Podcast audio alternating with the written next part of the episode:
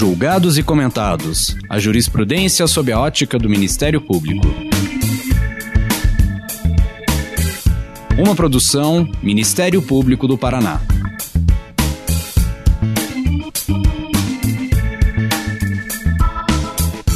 Olá, estamos começando mais um episódio do Julgados e Comentados. Eu sou Eduardo Cambi e hoje abordaremos o tema criminalização da homofobia e da transfobia. Para tanto, contamos com a participação da convidada, doutora Maria Carolina Silveira Beraldo, promotora de justiça do Ministério Público de Minas Gerais, doutora em Direito Processual Civil pela Universidade de São Paulo e professora de Direito da Universidade Estadual de Minas Gerais. Lembramos que esse episódio foi gravado à distância devido ao isolamento exigido pela pandemia da Covid-19. Nesse episódio, vamos abordar, entre outros assuntos, o julgamento da ação direta de inconstitucionalidade por omissão, número 26, e do mandado de injunção, 4.733, que estabelecem o enquadramento da homofobia e da transfobia como tipo penal definido na Lei de Racismo, a Lei 7.716 de 1989, até que o Congresso Nacional edite lei sobre a matéria. Abordaremos a controvérsia que envolve a punição da homofobia e da transfobia nesta lei de racismo, a demora do Congresso Nacional em aprovar legislação própria e as consequências dessa decisão na vida das pessoas LGBTQI+, pessoas vítimas de preconceitos e violências cotidianas. Muito obrigado por aceitar o convite. Gostaria que você se apresentasse para os nossos ouvintes, dissesse um pouco sobre a tua trajetória pessoal e profissional e a sua ligação com esse tema. Olá, Eduardo. Gostaria de agradecer o convite. É, com alegria que mais uma vez estamos juntos aqui para conversar um pouco sobre, especificamente hoje, esse tema que está tão uh, em discussão né, na comunidade jurídica e, sobretudo, no seio dos integrantes do Ministério Público. Eu sou promotora de justiça aqui em Minas Gerais e, desde o início dessas discussões do Supremo, tenho me dedicado ao estudo e tenho podido debater, debater com alguns colegas uh, a respeito do tema, de como poderemos, no âmbito do Ministério Público, implementar essa decisão do Supremo Tribunal Federal, que gostemos ou não, com as críticas que tivermos ou não, é uma decisão, está posta e nos cabe buscar a sua implementação para garantir os direitos fundamentais. Né? Então, é, é com muita alegria que eu estou aqui hoje com você, Eduardo. Vamos começar tentando explicar para os nossos ouvintes essa sopinha de letrinhas. LGBTQI+. Né? O que, que é isso e por que esse grupo de pessoas é considerada vulnerabilizada? Certo, essa pergunta é, é, sempre recorrente, né? O que, que significa essa sopa de letrinhas? É, eu destaco primeiro o início, remonta a 1969, Stonewall, a gente recentemente celebrou, né, esse dia nos Estados Unidos, aquele enfrentamento que estava havendo por conta de batidas policiais em bares LGBTs, né, que na época nem se chamavam LGBTs, e houve então, começou a haver um enfrentamento, uma resistência por parte das pessoas que estavam lá, e por que, que é importante contar essa história do início? Porque se invisibilizou quem deu início a esse enfrentamento, né, a figura da, da Marsha Johnson, uma mulher trans negra, que foi um ícone dessa resistência e até dentro do uhum. movimento teve essa primeira invisibiliza invisibilização dessas pessoas uhum. trans e uma dominância dos gays brancos, né, que acabaram encampando a pauta. Então, o movimento, a organização começou por conta de uma pessoa trans negra, é importante a gente frisar. Aí vieram as paradas, né, as paradas mundialmente conhecidas e teve início então a construção da estruturação desse movimento enquanto um movimento social. Então, primeiro, para quem é, é mais velho, né, como, como eu, talvez como você, deve se lembrar que a gente falava em uma terminologia que era GLS, né, que eram gays, lésbicas e simpatizantes. Esses simpatizantes foram substituídos pelos aliados, né, uma terminologia que hoje é empregada, tem esse maisinho, né, os aliados nos Estados Unidos é uma terminologia bem mais comum, no Brasil a gente não tem tanto essa terminologia, mas é importante frisar que os Estados Unidos foram o, o locus precursor dessa organização de movimentos sociais. Lá existe uma maior definição e esclarecimento em relação a outras identidades de gênero que a gente ainda nem reconhece no Brasil, né? Lá existe uma maturidade maior desses estudos de gênero. Aqui no Brasil ainda é mais incipiente e muita gente se pergunta, mas quantas letras a gente vai incluir nisso, né? No Brasil, se não me engano, o Ministério dos Direitos Humanos reconhece até a letra T, mas especificamente sobre essas letrinhas, por conta dessa dominância inicial masculina, gay, branca, as outras pautas também se sentiam invisibilizadas, né? Principalmente a pauta do movimento lésbico, que já estava bem organizada. Então, a partir de uma convenção, se decidiu que se aplicaria a nomenclatura LGBT, jogou-se o L para frente, justamente porque se entendeu que essa pauta lésbica era mais invisibilizada. Então a gente tem o L de lésbicas, o G de gays, o B de bissexuais e o T.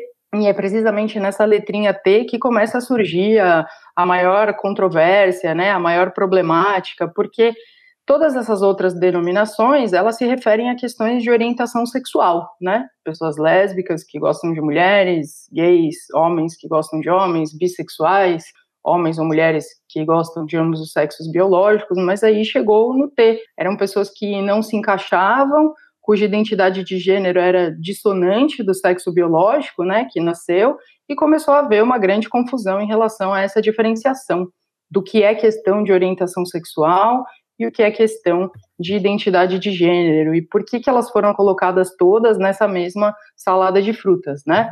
Tem muita gente que inclusive discorda desse tipo de organização, de terminologia, justamente porque não concorda que algumas pautas sejam representadas ou entende que essas pautas são subrepresentadas dentro de uma mesma terminologia tem pessoas que entendem que são minorias de gênero e sexualidade combinadas e que, portanto, devem caminhar juntas. Então, tem essas duas interpretações, é sempre bom trazer à tona.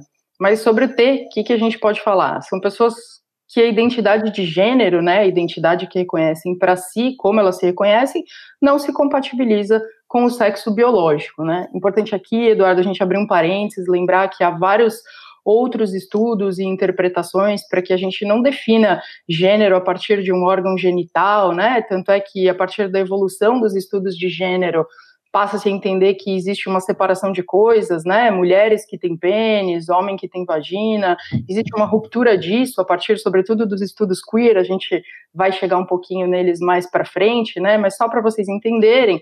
Então, nós temos pessoas transgêneros e algumas pessoas utilizam transgêneros como um termo guarda-chuva, e outras odeiam né, que se fale isso, porque todas essas identidades dissonantes não estariam então abarcadas. E no Brasil a gente tem a, a figura da, da travesti, que a identidade de gênero não corresponde ao sexo biológico, mas isso já faz parte de uma cultura. Em vários países isso é enxergado de forma diferente. Algumas tribos indígenas já tinham pessoas consideradas um terceiro gênero, né? Não era nem A nem B, era C.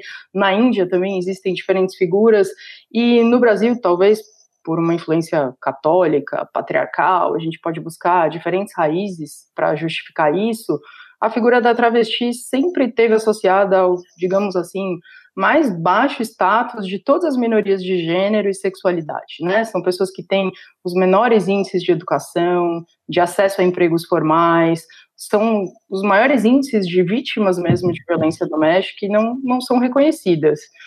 E justamente ao lado do travesti tem a figura então do transexual ou da transexual, né? Lembrando sempre que tem pessoas que entendem de uma forma ou de outra. Eu estou tentando trazer uma visão, uma visão genérica, né? Uma visão mais ampla, né? Então, uma diferença entre eles é que a pessoa transexual ela tem interesse de se submeter a algum tipo de procedimento para performar o gênero de uma outra forma. Aí a gente vai lá na Judith Butler, né, na performance de gênero. Essa pessoa transexual, ela estaria sujeita, estaria é, disposta a modificar o seu corpo para performar perfeitamente um outro gênero. Então, é, por exemplo, sou uma mulher cis, me reconheço com outro gênero, um homem trans, e a partir do momento que passo a fazer um procedimento hormonal, estético, eu passo a performar completamente né, esse gênero masculino. Então, é, o que se entende é que o transexual ele quer entregar essa construção performática perfeita do gênero que ele reconhece para si. Já a pessoa travesti, isso é muito legal no Brasil, é incrível, assim, a gente precisa destacar, a partir de vários textos que eu, que eu já li, né, os travestis defendem uma demarcação não só individual, mas também política e social no Brasil. E ela não surge, a travesti não surge com essa proposta de entregar um gênero performático perfeito, né? Os travestis são mulheres trans, a gente não tem a terminologia travesti empregada para homem trans, mas o que diferencia essas mulheres trans uh, das travestis é que as travestis não querem entregar esse gênero construído perfeito, elas vão mesclar, né, essas características femininas e masculinas e criar a partir disso uma nova identidade que tem tanto esses construtos masculinos quanto femininos dentro delas. Então essa seria a diferença. Em resumo, os transexuais querem entregar um gênero construído, performático, perfeito, e as travestis querem romper com normas de gênero, entendem que o gênero é uma construção político e social e querem romper por conta disso. Né? Outras pessoas dizem que a travesti é uma mulher transexual que não tem condições socioeconômicas para atingir uma construção perfeita do gênero, mas hoje em dia, e sobretudo no Brasil, com o empoderamento das mulheres travestis, muitas se sentem orgulhosas de serem travestis, então essa justificativa socioeconômica ela está caindo por terra, né? E dentro do, desse movimento dessas pessoas mais invisibilizadas e prejudicadas, é, então, estão então as, as travestis. E aí a gente chega na, na, letra I, que são as pessoas intersexo, vou pular o Q, daqui a pouco a gente volta nele, né? As pessoas intersexo eram chamadas antigamente de hermafroditas. São pessoas que nasciam com uma dualidade, normalmente anatômica, no sexo genital, por algum tipo de anomalia genética, né? A pessoa nascia com essa, com essa ambiguidade, só pela análise externa não se podia dizer se se tratava de um homem biologicamente ou de mulher, mas a verdade é que essas pessoas intersexo elas foram mutiladas por muitos anos quando nasciam, porque cabia ao médico decidir esse sexo biológico da criança quando ela nascia, né? Então, se tinha ali predominância de pênis naquele corpinho, se era mais evidente, ia lá e suprimia, por exemplo, clitóris. Aí a pessoa crescia e reconhecia que a sua identidade de gênero era feminina, mas ela tinha sido mutilada na infância. Então, tem uma grande problematização e essa invisibilização dessas pessoas intersexuais tem sido bastante trazidas hoje em dia para que essas pessoas consigam ter mais visibilidade e explicar o que são, né? E, e aí a gente, eu tinha pulado o que é isso, em linhas bem gerais, tá, Eduardo, para as pessoas terem uma noção, né? O que vem da teoria, das teorias queer, né? A proposta de uma teoria queer, os fundamentos de uma teoria queer, é, vem lá de Foucault, penso eu, né? Das leituras que fiz em História da Sexualidade, onde ele começa a problematizar essa questão da binariedade do masculino e do feminino. Então, na obra dele, ele fala da confissão, do controle repressivo da sexualidade, e ele acaba abrindo um campo que a Judith Butler, lá nos anos 90, vem, uh, retoma o Foucault e discute essa questão da binariedade, né? Problemas de Gênero, Subversões do Feminismo, ela problematiza essa questão da construção da sociedade ou masculina ou feminina e propõe que algumas pessoas têm como objetivo romper com essas normas de gênero aí entendendo então o gênero como uma construção social, política, cultural, às vezes até econômica. E a Butler fala dessa construção social do gênero e como esse gênero é performado. Então, pessoas que se denominam queer se denominam não binárias. Não quero te entregar nenhuma construção performática feminina nem masculina. Eu sou uma construção original, uma construção que pega elementos de um, do outro, nega elementos de um, do outro, né? Estava conversando com um colega e ele me disse, ah, sempre que eu, que eu falo sobre isso, eu tento lembrar da Elke Maravilha, né, em alguns momentos, quem se lembra, né, da Elke, era um homem vestido de mulher, às vezes super montado de, de drag, né, uma pessoa que normalmente não estava dentro das normas de gênero como se interpreta usualmente, né? Mas o que é mais legal dessa questão das letrinhas é que você tem tanto elementos que são da construção de gênero, como também questão de orientação sexual. E a gente sempre tem que partir dessa premissa de que, principalmente, a sexualidade ela é um gradiente. A interpretação dos estudos hoje é que você nasce cheio de possibilidades e normalmente é a cultura, a sociedade que vão restringindo o que vai, você vai viver dessa sexualidade, né? Então, é, você está gay ou lésbica, mas é natural que a sua sexualidade seja fluida, né? Os estudos de gênero têm se centrado nessas, nessas análises fluidas. E esse maisinho ali do final, ele vem justamente para demarcar que, como é uma coisa viva, que está sendo construída socialmente a todo momento, ele abarca outras uh, pessoas que não se sentiram representadas pelas primeiras, mas podem vir a sofrer discriminação. Então, são letrinhas, sopa de letrinhas infinitas? Não, né? O mais vem justamente para isso. Nos Estados Unidos existe, por exemplo, o K, que é do kink, né, de fetichistas que estariam abarcados, mas em resumo, ficou bem longo, né, mas é bem bacana da gente descrever, né, para as pessoas entenderem um pouco essa, essa sopinha.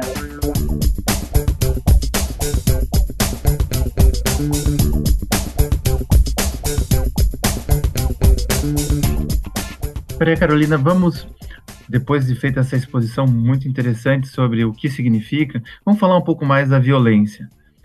É, a Comissão Interamericana dos Direitos Humanos recebeu ano passado é, um relatório é, dizendo que entre 1963 e 2018, 8.027 pessoas LGBTs foram assassinadas no Brasil em razão da orientação sexual ou identidade de gênero. Dois casos chamam a atenção, um já faz um pouco mais de tempo, o outro bem recente. O Alexandre Ivo, um adolescente de 14 anos, que foi assassinado no município de São Gonçalo, no Rio de Janeiro, no dia 21 de junho de 2010. É, o corpo dele foi encontrado com sinais de tortura e o seu rosto desfigurado por ele ter é, defendido alguns amigos gays em uma festa alguns alguns momentos antes de ser assassinado.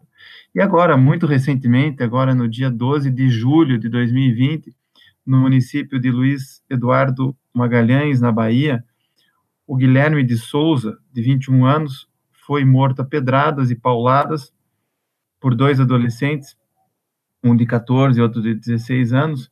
Depois teve seu corpo arrastado para uma casa abandonada, onde esse corpo foi queimado. E um dos agressores é, quando foi ouvido, disse que se sentiu incomodado com a forma com que Guilherme, que era homossexual, olhava para ele e o paquerava. Assim vem a minha pergunta: como essas decisões do Supremo Tribunal Federal, na ADO 26 e no mandado de injunção 4.733, que enquadram a homofobia, a transfobia na lei de racismo, lei 7.716 89, podem alterar esse quadro de violência em relação a essa população vulnerabilizada? Bom, é, sem palavras para falar sobre a violência, né? E a ideia do reconhecimento do crime de racismo por homotransfobia passa inicialmente por viabilizar o exercício de cidadania dessas pessoas, Eduardo. Assim, é, isso declaradamente pelo, pelo redator né, da ADO, tanto da ADO 26 quanto do mandado em injunção 4733, o Paulo Iotti, a quem eu faço uma homenagem e já antecipo que muito do que eu falo aqui é exclusivamente do, da doutrina dele né, e do pensamento dele. A inspiração da tese que levou à interposição dessa ADO e do mandado de injunção é declaradamente a do Luiz Carlos dos Santos Gonçalves, né, nosso colega do MPF, e isso o Paulo Iotti relata nos escritos, no sentido de que os mandados de criminalização constitucionais, eles visam a proteção de direitos fundamentais desses grupos oprimidos que eles visam a proteger. Então, ante o monopólio do uso legítimo da força pelo Estado, a criminalização dessas condutas, ela é uma prerrogativa da cidadania. Então, já de antemão, é a necessidade dessa criminalização para o exercício da prerrogativa, das prerrogativas da cidadania. Esses casos que você descreveu representam bem o que o Iotti denominou de banalidade do mal homofóbico e transfóbico, em uma referência a Hannah Arendt, que foi encampada né, pelo voto condutor do ministro Celso de Mello, é a banalidade desse mal e a ausência de uma lei regulamentadora da criminalização específica da homofobia e da transfobia que inviabiliza materialmente o gozo dos direitos à livre orientação sexual e livre liberdade de gênero. E a violência homotransfóbica, né, por assim dizer, para a gente agregar no mesmo termo, ela é tão avassaladora que eu não sei se você viu, se os ouvintes uh, tiveram conhecimento, mas recentemente a gente teve vários casos de heterossexuais sofrendo homofobia teve um pai e filho que foram agredidos por estarem abraçados, o pai acabou perdendo parte da orelha a partir dessas agressões. Dois irmãos gêmeos que foram espancados porque estavam abraçados e um deles faleceu, foi assassinado. E tudo isso por terem sido entendidos como casais homoafetivos, né? Teve também o caso de uma mulher cisgênero com câncer que estava careca, foi confundida com uma pessoa transexual e foi agredida. Então, esses exemplos mostram que os heterossexuais estão sendo vítimas de homofobia e cisgêneros, né, de transfobia, justamente por não corresponderem aos estereótipos de gênero impostos pela ideologia de gênero heteronormativa e cisnormativa, porque se a gente tem que falar em ideologia de gênero aqui, não é aquele espantalho, não, de que estão ensinando ideologias de gênero nas escolas, é de que existe uma supremacia heteronormativa e cisnormativa que assolam a nossa sociedade. Então, imagine o que não ocorre com as pessoas LGBTQI+. Então, a lógica da criminalização, ela é a do princípio da proporcionalidade naquela acepção da proibição da proteção insuficiente e, consequentemente, deveres de proibição, proteção e ação do Estado relativamente à população LGBTQI+. E essa criminalização, eu entendo que, inclusive, ela atende, e o IOT cita muito isso, ao direito penal mínimo e à última raça, né? Tem a constatação da ineficácia dos demais ramos do direito. A gente lembra das leis antidiscriminatórias que existem em algumas unidades federativas, Minas Gerais existe, São Paulo existe, que punem a homotransfobia com multa, com suspensão, cassação de atividades, mas que são pouquíssimo aplicadas, né? Eu fui fazer uma pesquisa sobre a aplicação dessa lei no estado de São Paulo e não consegui descobrir se teve multa, para onde iam essas multas, a gente não tem notícia dessa aplicação do ramo é, administrativo nessa punição. Então, qual que é o, o, grande ponto aqui? Eu sempre vou citar o IOT, tá? Ele está super representado aqui. Nós não podemos cair no, no, no equívoco de acreditar que a criminalização é uma panaceia que vai resolver todos os, os, os problemas, né, dos, dos, males sociais pelo efeito dissuasório daquela prevenção geral negativa que a gente já conhece do direito penal, mas também não dá para dizer que a criminalização não tem eficácia nenhuma na prevenção de crimes. A gente não tem como. Então, embora não impeça a prática de crimes, é notório que a criminalização diminui a quantidade de pessoas que pratiquem o crime. Então, a ideia é essa de que a gente não pode fechar os olhos para essa realidade objetiva desse efeito de prevenção geral negativa da lei penal. A criminalização diminui, não acaba com a prática do ato criminoso, mas ela traz mecanismos para que a população oprimida consiga se defender dessa opressão. Então, a ideia é essa em relação à criminalização da homotransfobia. Maria Carolina, vamos entrar em questões mais técnicas agora. Qual é a diferença entre racismo e injúria racial? O crime de injúria racial também se aplica à LGBTfobia? Racismo e injúria racial são crimes imprescritíveis? Eduardo, respostas ainda não, não muito bem definidas uh, pela jurisprudência e que a gente tem que considerar. Vamos lá, a lei uh, antirracismo, né, essa lei que você já mencionou bastante, é a 7716 de 1989. Ela traz ali os tipos de proteção, sobretudo o artigo 20, né, que a gente conhece bem. A partir da aprovação dessa lei, que vou chamar de lei antirracismo, a jurisprudência passou a construir um critério quantitativo para tentar diferenciar discursos configuradores daquele crime de racismo ali previsto na lei contra a coletividade e daqueles configuradores de injúria contra indivíduo, um indivíduo só injuriado por motivação racial.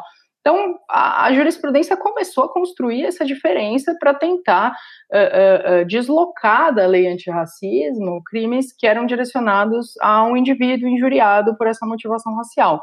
Aí surge a injúria racial como uma atualização da lei 7716 de 89, no Código Penal, conforme justificativa do próprio projeto de lei que in, inseriu a injúria racial no Código Penal. Então, ela surge a injúria racial para combater essa jurisprudência que negava vigência à lei antirracismo para esses casos individuais. Por isso eu falo desse critério quantitativo, né? Então, é, é, essa injúria racial ela surge como uma atualização da lei 7716 e o que se diz, o que se convencionou é que o crime de racismo ele é direcionado a uma coletividade, né? Existe essa discriminação direcionada à coletividade e a injúria racial contra indivíduos injuriados por motivação racial. O que, que é a diferença ali?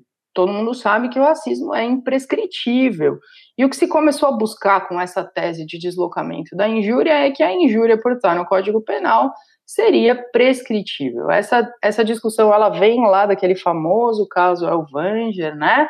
Daquele, daquele uh, jornalista, editorialista, né? Que publicava livros no Rio Grande do Sul. Ele tinha uma editora, ele publicava livros com um viés revisionista da história, né, em relação aos judeus, para mostrar que na verdade o Holocausto não existiu, o Holocausto foi um mito.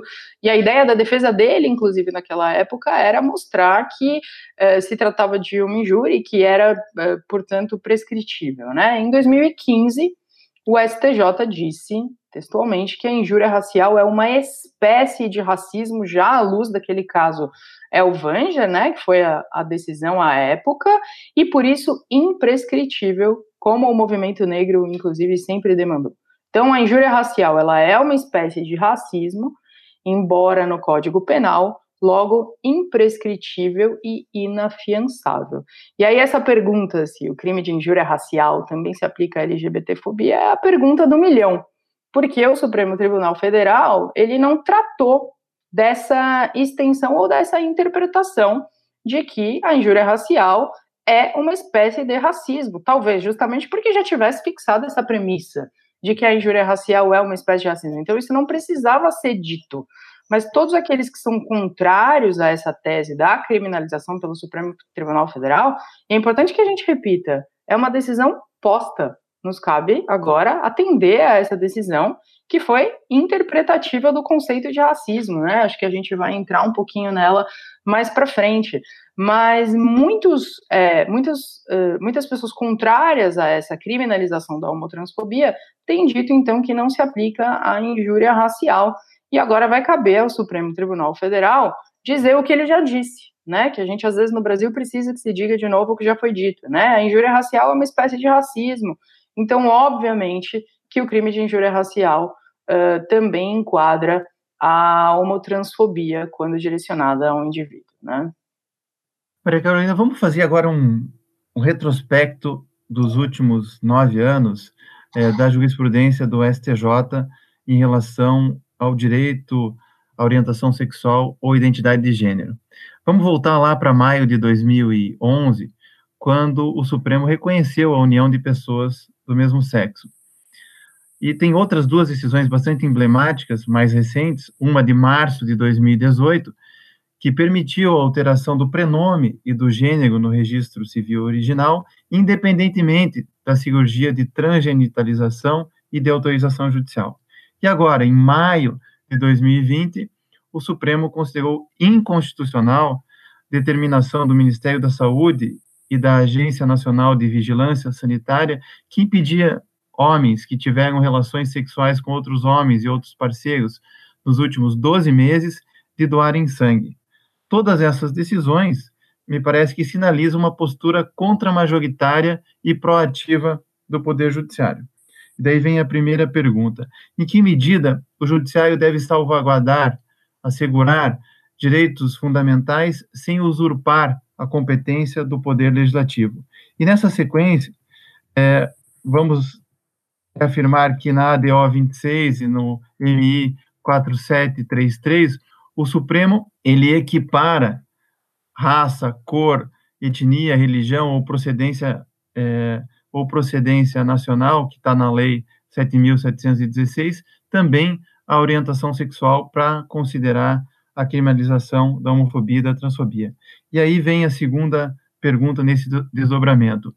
Com isso, o Supremo Tribunal Federal não teria violado o princípio da reserva legal, o artigo 5 inciso 39, né, que diz que não há lei, não há crime sem lei anterior que a defina, nem pena sem prévia combinação legal, e ainda, ele não, não usado uma, uma analogia em malampartem, ou seja, para prejudicar o réu em situação em que a lei não tipificou o crime?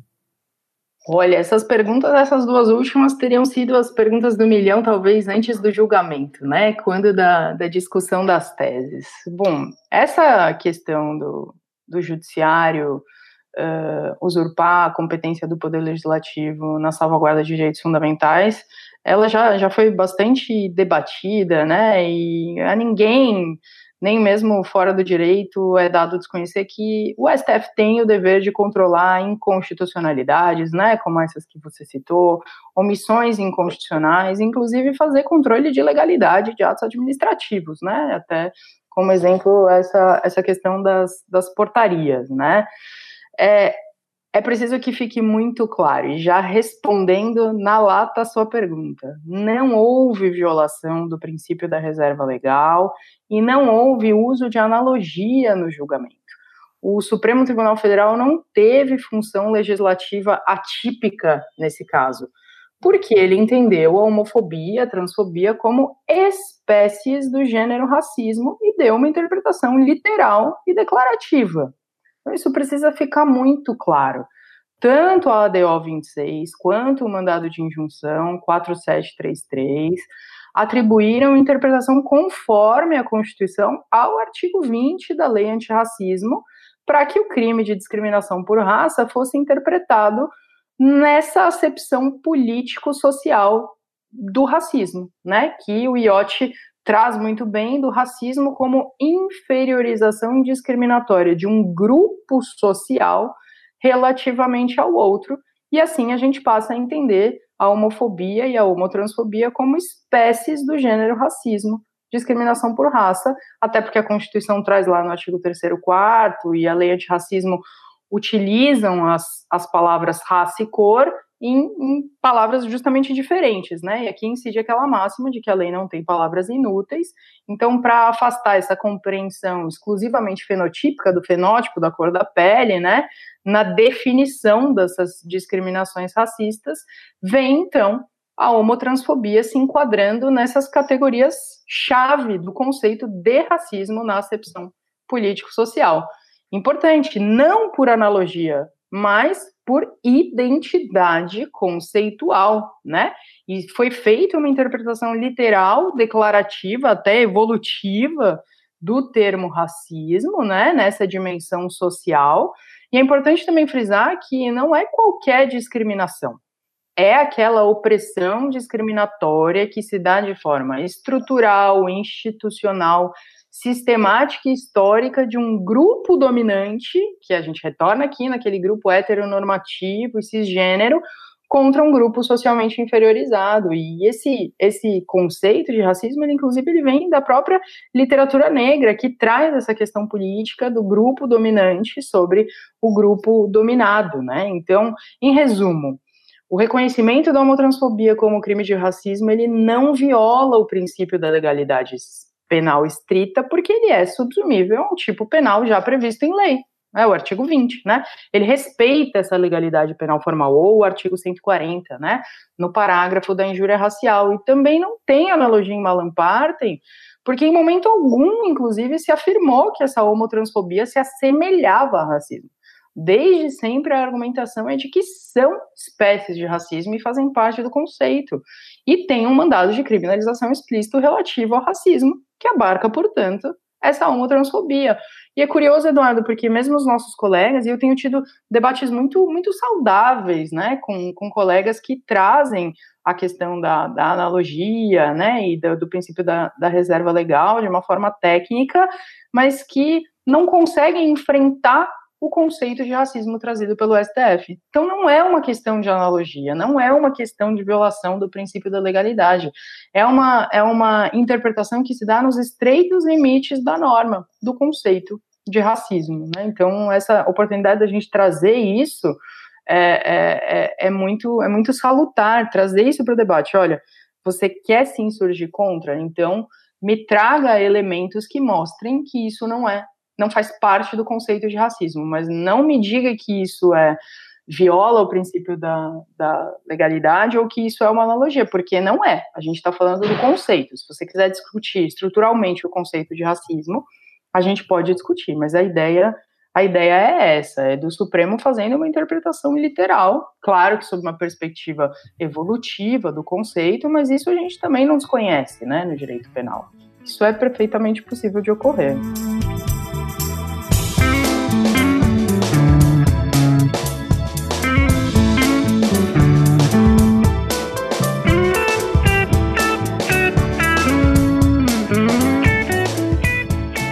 Maria Carolina, agora vamos, vamos tentar operacionalizar essa decisão do Supremo Tribunal Federal. Essa orientação do Supremo vale para fatos anteriores ao julgamento e aos processos que já estavam em tramitação? E ainda, é, diante do, da nova lei do pacote anticrime, cabe acordo de não persecução penal para esses crimes de racismo? Tá, essa primeira pergunta, se essa orientação vale para os fatos anteriores ao julgamento e processos que já estavam em tramitação, o próprio Supremo Tribunal Federal uh, decidiu, né? O STF disse que essa decisão vale dali para frente. Então, uh, a publicação da ata de julgamento, salvo engano, foi em 14 de junho de 2019, então a decisão vale a partir de 14 de junho de 2019, né? A justificativa, o que se entende é que a mudança de jurisprudência também deve respeitar o princípio da irretroatividade, porque, mesmo a despeito de não ter legislado, na prática essa conduta antes não era considerada crime e passou a ser, então, por essa razão, deveria respeitar a, a anterioridade, né? Então tem quem, quem discorde, tem ainda não se sabe, né, o que vai ser o, o entendimento prevalente, mas o próprio Supremo Tribunal Federal disse que ela se aplica dali para frente. Em relação ao acordo de não persecução penal para os crimes de racismo, temos mais uma pergunta importante que ainda vai ser muito debatida entre os colegas, né? O acordo de não persecução penal, enquanto lei posta, ele foi trazido, incluído ó, recentemente pela Lei 13.964, né? O famigerado pacote anticrime. Está previsto lá no artigo 28A que, não sendo caso de arquivamento e tendo investigado, confessado formal e circunstancialmente a prática da infração penal sem violência ou grave ameaça, com pena mínima inferior a quatro anos, que é o caso tanto do racismo quanto da injúria racial que abarcam a homotransfobia, o Ministério Público poderá propor acordos de não persecução penal, desde que necessário e suficiente para repressão e prevenção do crime. Então, esse necessário e suficiente, essa análise de ser necessário e suficiente, é a pedra de toque para saber se cabe ou não no caso concreto, né? Uh, a gente tem um precedente do Ministério Público do Estado de São Paulo em uma decisão uh, em tema de artigo 28, né, do CPP, ou seja, um promotor de justiça declinou suas atribuições entendendo que o fato ali em concreto se enquadrava em injúria racial, declinou da atribuição para que fosse para o juizado especial, e a juíza disse, opa, pera lá, não, aqui é lei de racismo, invocou o artigo 28, submeteu ao PGJ, e no parecer desse artigo 28, lá do Ministério Público de São Paulo, o PGJ designou, então, um promotor, entendeu que o caso se enquadrava na lei antirracismo e deu lá já uma, uma dica para o promotor, que por ser crime de ódio, não cabe a priori o acordo de não persecução penal e recomendou, então, ao promotor que estava sendo designado que não uh, aplicasse o acordo de não persecução penal para esse crime, justamente por ser um crime de ódio. A questão é polêmica, está em aberto e vai depender de um esforço argumentativo do promotor de justiça que for analisar o caso, né? Às vezes é, a gente, embora a gente é, saiba que são crimes graves, né? São crimes de ódio que merecem repressão, a gente não pode desconhecer, por outro lado, que existe um racismo estrutural na nossa sociedade, né? É, é, é esse racismo estrutural faz com que sejamos todos racistas, né? A gente precisa reconhecer isso, inclusive em relação à homotransfobia, e muitas vezes esse racismo estrutural acaba nos levando a dizer o que não queria, então é, depende muito do caso concreto, mas a priori é um crime de ódio e eu acredito muito nessa, nessa função também é, educativa, né, da lei e das, e das punições. Então vai depender da análise do caso concreto mesmo. Maria Carolina, vamos voltar agora para o cenário mais social, mais político e até constitucional. A gente sabe que há muitas piadas homofóbicas. Também não é incomum notar discursos religiosos mais exaltados associando o homossexualismo ao pecado, e políticos defendendo, entre aspas, as terapias de conversão ou de cura de gays e transgêneros. Fala-se inclusive em um movimento político, ideológico e partidário para a implantação da ditadura gay no Brasil, o que, segundo alguns opositores, é, fere o valor da família. Aliás, existe uma corrente política própria de países governados pela direita. Recentemente, o Andrei Duda foi re reeleito presidente da Polônia com esse discurso contra a ideologia de gênero, a educação sexual nas escolas e também aquele movimento da escola sem partido. Aí vem minha pergunta: quais são os limites entre a liberdade religiosa e a liberdade de expressão e a criminalização da homofobia e da transfobia? Boa pergunta, Eduardo. E pegando um gancho na resposta anterior do racismo estrutural, vou começar já puxando sua orelha, porque você disse, falou em homossexualismo, né? esse ismo dá a, a, a, interpretação de que seria uma doença a homossexualidade, né? O que já há algum tempo foi proscrito, né? Inclusive é, da Organização Mundial da Saúde, né? E das definições das doenças. Então veja como a gente tem isso ainda arraigado, né? É uma questão estrutural mesmo e que a gente precisa sempre se policiar, né? Eu tenho certeza que você não acha que isso é doença, porém nessa questão estrutural a gente acaba falando, né? Mas essa questão, desculpa, foi só um, um, nada, nada pessoal, né? Tô brincando, tô puxando a orelha porque eu também sou racista. A gente tem que se reconhecer para a gente conseguir melhorar e para a gente conseguir efetivamente estar ao lado de, de, de da, da, defesa correta, né? Do que, do que do que pode, do que não pode ser dito. Então, em relação a essa sua pergunta, que mescla né, a questão da liberdade religiosa e da liberdade de expressão como um todo, vou começar abordando a questão da liberdade religiosa. A própria ementa e o voto condutor da, da ADO, eles falam da compatibilidade constitucional entre a repressão penal à homofobia, né, a homotransfobia, e a tangibilidade do pleno exercício da liberdade religiosa, no sentido de que não se limita o exercício da liberdade religiosa. Preciso que fique muito claro. É, consta expressamente da ementa a asseguração do direito de pregar e de divulgar livremente por palavra, imagem ou qualquer outro meio de pensamento, de externar suas convicções de acordo com o que inclusive estiver contido nos livros, né, e códigos sagrados, né, das, das religiões, desde que, e isso ficou muito claro, desde que essas manifestações não configurem discurso de ódio, assim entendidas aquelas exteriorizações que incitam discriminação, hostilidade ou violência contra a pessoa em razão de sua orientação sexual ou identidade de gênero. Aqui, Eduardo, é é o que o ministro Celso de Mello disse da tolerância como expressão da harmonia e da diferença e a gente não está nem. O que se diz é que não se exige nem respeito, porque o respeito é quando você considera o outro um igual. O que se exige é a tolerância, que você respeite a existência do outro, né? E como uh, um parâmetro para aferir essa ilicitude, né? Uh, o ministro Celso de Mello fala na necessidade da existência da intenção de ofender, né? Por exemplo, algo que não teve agora há pouco, né? Quando você associou uma doença, né?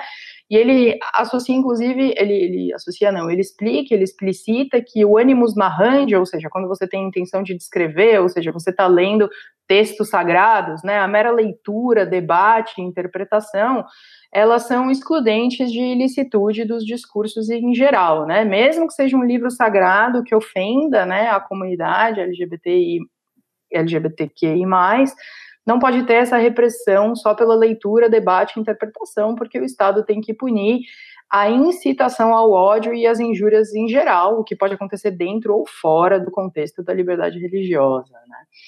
Em relação a essa, essa liberdade de expressão, mas sobretudo em relação a essa ideologia de gênero, é um pouco do que eu já antecipei, né?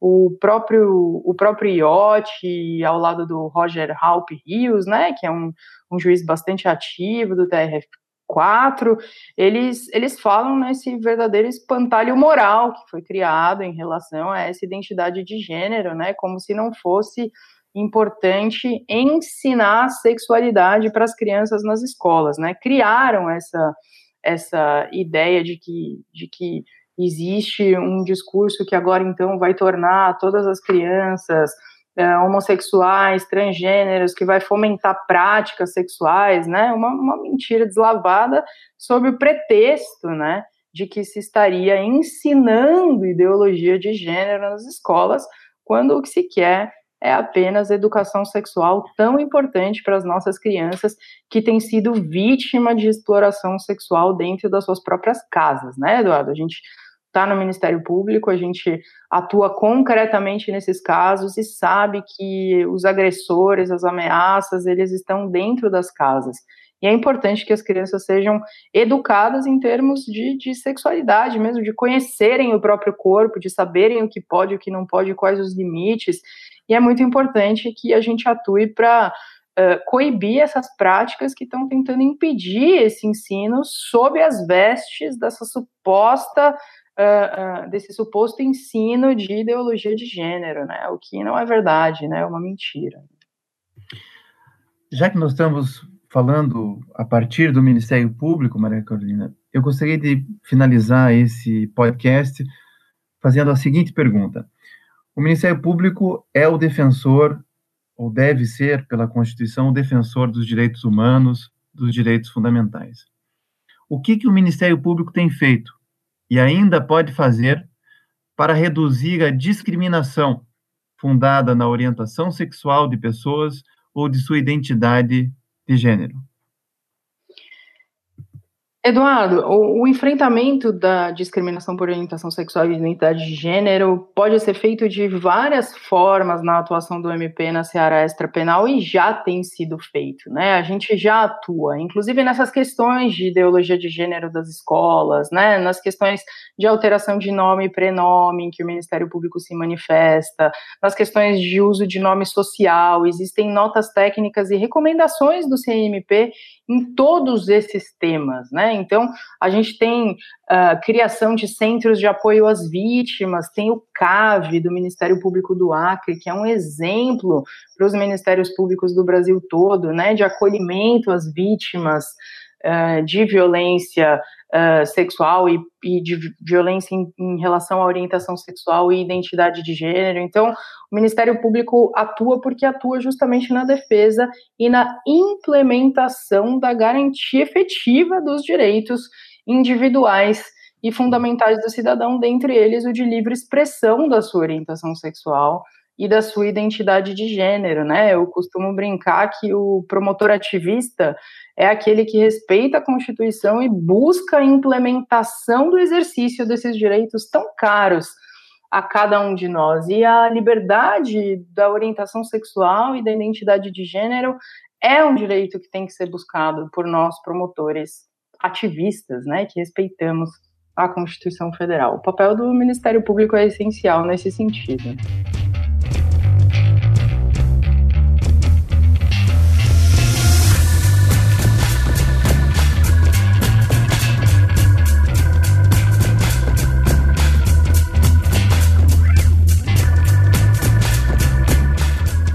Quero agradecer, Maria Carolina Beraldo, por esse episódio, por tantas explicações importantes e por concluir conclamando o Ministério Público a esse ativismo, que é o respeito à Constituição, que é a priorização dos direitos humanos e que é, deve ser incorporado no dia a dia ou deve estar propriamente no DNA do promotor de justiça.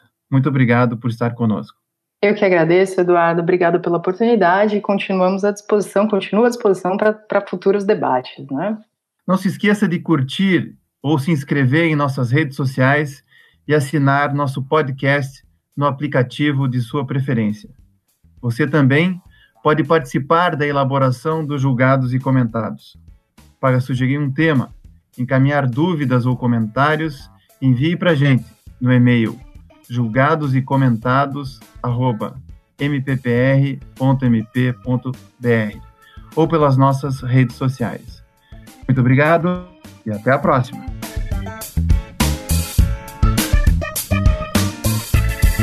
Uma produção Ministério Público do Paraná.